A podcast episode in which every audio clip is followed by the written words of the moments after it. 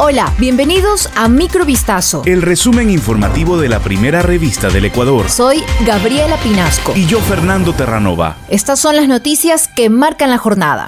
11 de febrero de 2022.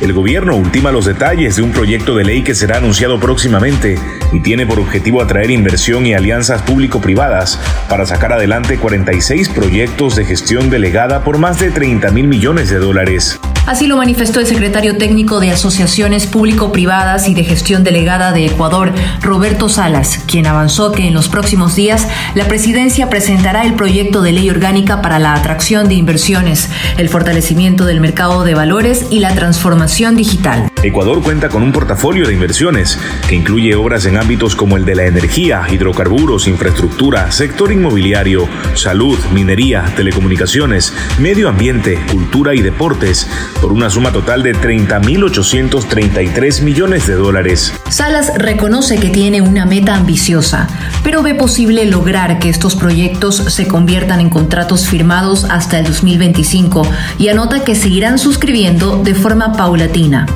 La pugna por la presidencia del Consejo de Participación Ciudadana y Control Social se ha trasladado al campo judicial.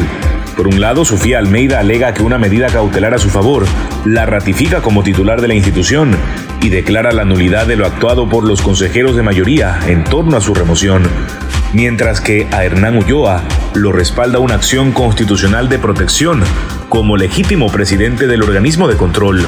En medio de la batalla legal, la noche del jueves 10 de febrero, desde la cuenta oficial del Consejo de Participación Ciudadana y Control Social, se difundió un comunicado suscrito por Sofía Almeida, dirigido a los servidores de la institución. El escrito resalta que las instalaciones y la autoridad siguen estando en manos de la presidenta Sofía Almeida y del vicepresidente David Rosero, pero que el software para la comunicación dentro de la institución está siendo utilizado de manera ilegal y esa irregularidad junto a la usurpación de funciones serán denunciadas en la Fiscalía. El liderazgo indígena valoró este viernes la reciente sentencia de la Corte Constitucional que reconoce el derecho de los pueblos originarios a decidir sobre su territorio como un paso en la lucha contra el cambio climático. Así lo expresaron en una comparecencia virtual dirigentes nacionales y de la región amazónica, una semana después de que el alto tribunal fallara a favor de la nacionalidad Cofán, en el conocido como caso Sinangoe, ratificando que sus miembros no fueron consultados sobre decenas de concesiones mineras en sus tierras ancestrales y que debían ser reparados por ello. Un líder de la comunidad de Sinangoe explicó que la sentencia de la Corte Constitucional en contra de las concesiones mineras en las riberas del río Aguarico, en la provincia amazónica de Sucumbíos, se enmarca en el combate a la crisis climática. Por su parte, el presidente de la CONAIE, Leonidas Isa, censuró que el Estado no haya garantizado los derechos de los pueblos nativos.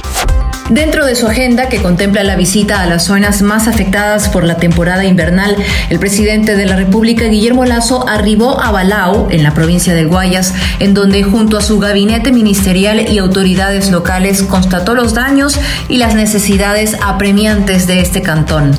Durante la inspección en territorio, Lazo cuestionó que la fuerza del invierno, cuyas consecuencias ya se evidenciaron años atrás, no hayan sido previstas de manera oportuna por la autoridad municipal.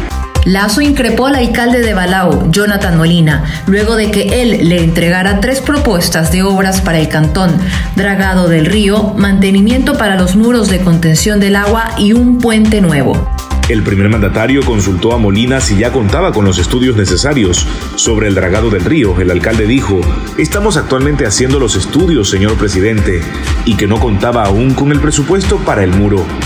El gobierno australiano comunicó este viernes que los koalas, animales autóctonos de aquel país, serán considerados como una especie en peligro debido a que su población se ha reducido por el cambio climático, la deforestación, los incendios forestales y varias sequías.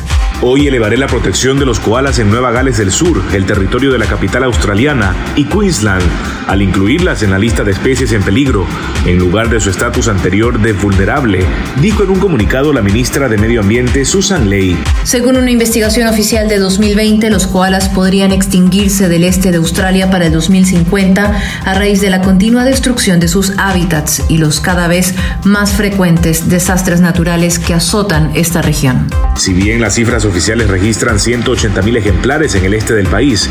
La Fundación Koala aseguró que en realidad quedan entre 50.000 y 80.000 ejemplares en todo el país. Esto fue Microvistazo. El resumen informativo de la primera revista del Ecuador. Volvemos mañana con más. Sigan pendientes a vistazo.com y a nuestras redes sociales.